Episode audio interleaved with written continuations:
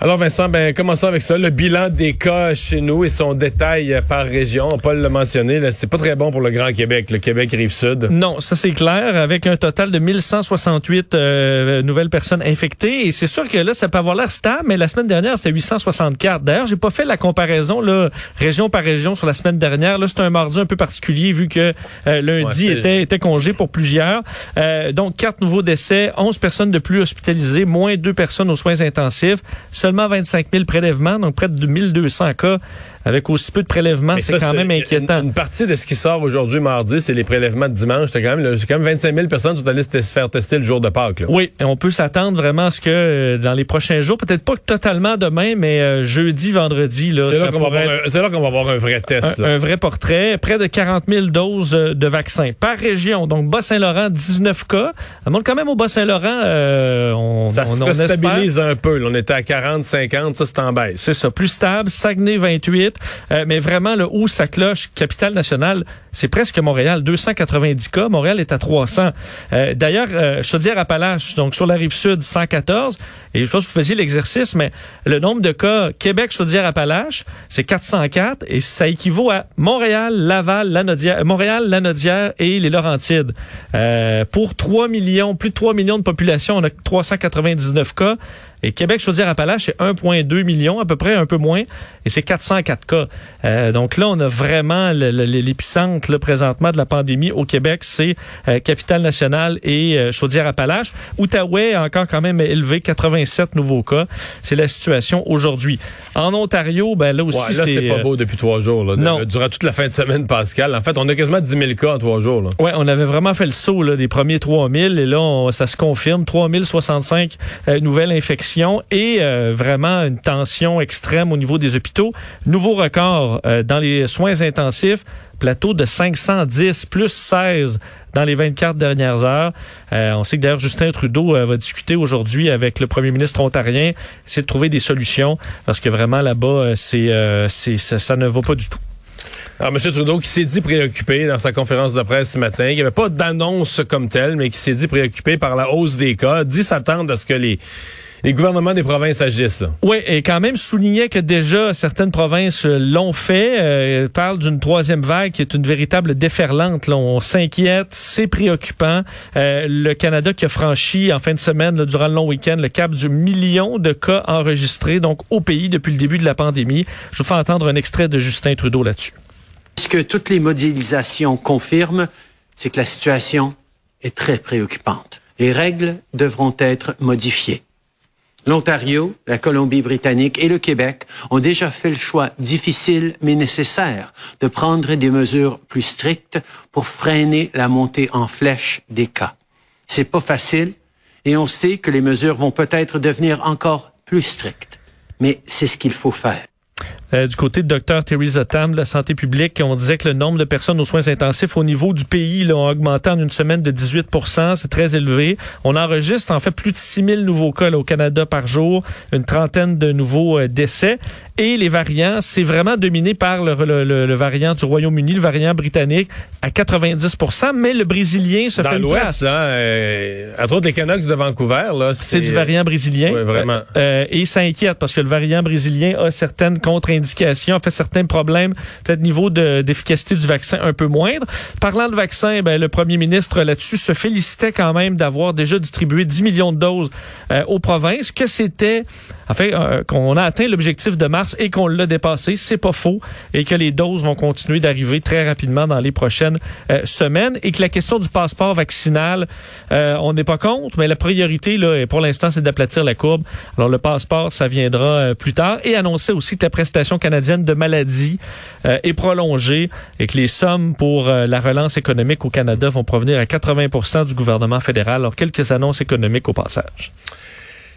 Fin de semaine de Pâques, euh, il y a eu euh, des constats d'infraction qui ont été émis par plusieurs services de police.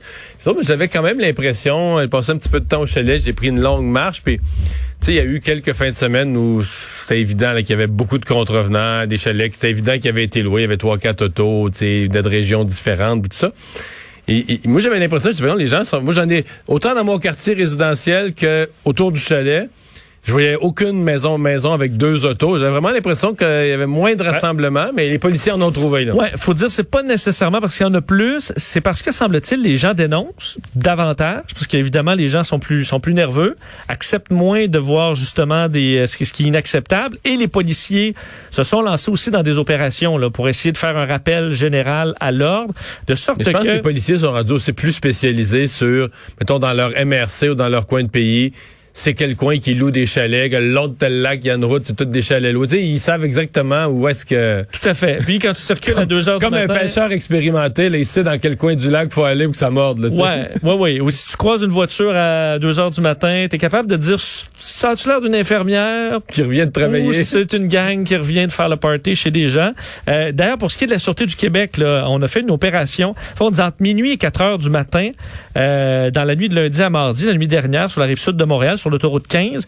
Euh, on a en quatre heures euh, donné 28 constats d'infraction pour le non-respect du couvre-feu euh, à 15 véhicules différents. Alors ça montre qu'il y a quand même beaucoup de gens qui, qui, ont, qui ont circulé. Donc constat d'infraction de 1550 dollars 28 fois. Alors, ça fait quand même une, soirée rentable pour, euh, pour, pour les policiers. La Sûreté du Québec a rappelé qu'en zone donc orange et rouge, c'est 21 entre 21h30 et 5h. faut avoir une bonne raison euh, de sortir. Dans les nouvelles zones rouge foncé, ben là, c'est à partir de 8h le soir.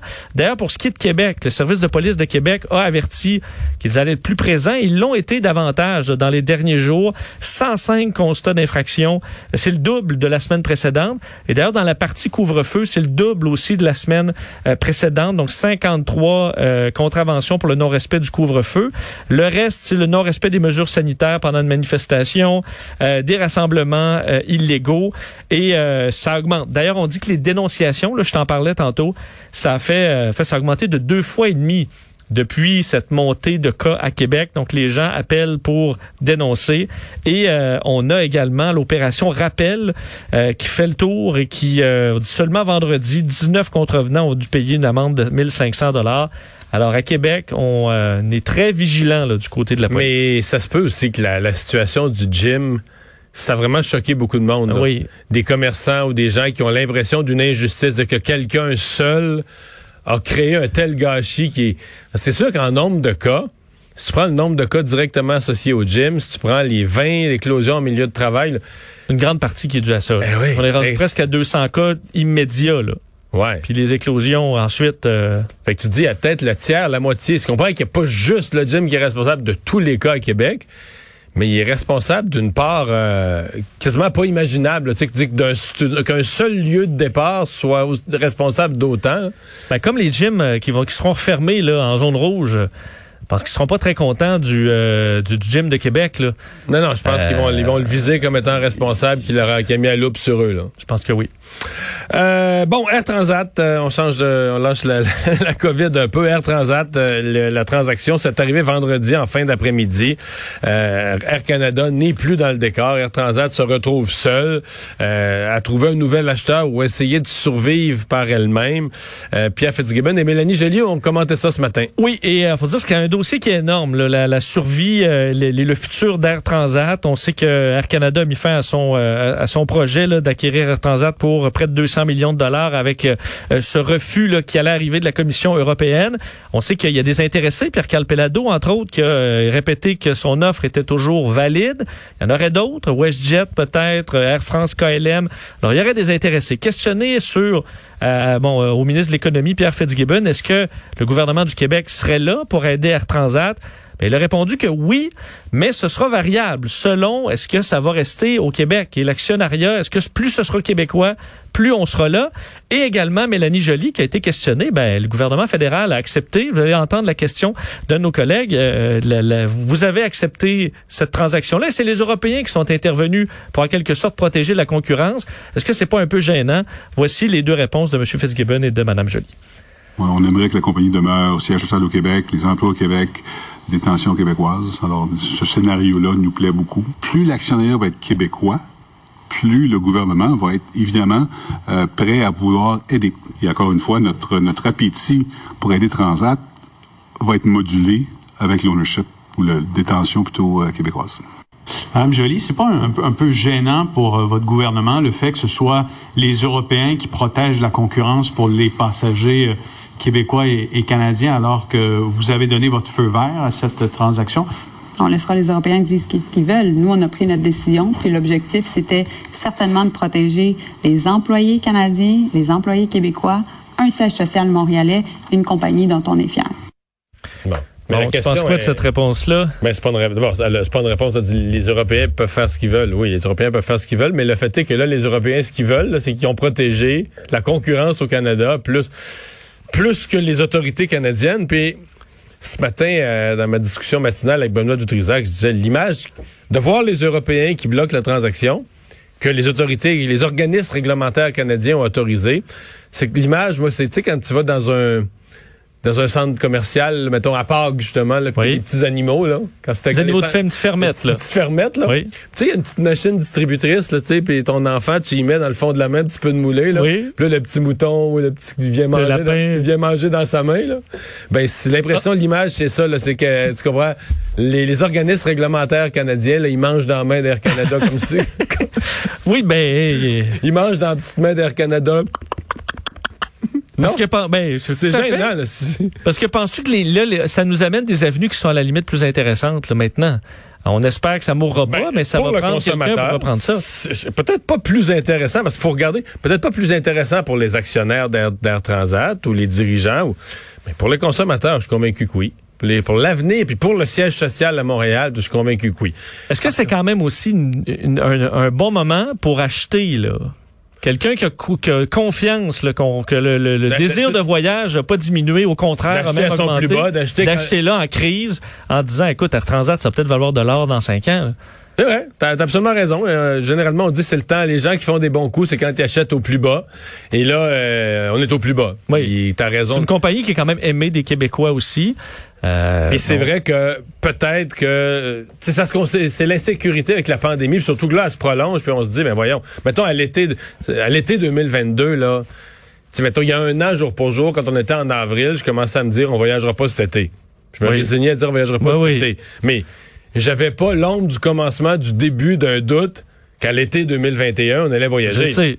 Je me disais l'été dans un dans, dans 14 Mais là, euh, on voyagera pas l'été 2021 non plus. Fait que là, on se dit, vas-tu voyager en 2022?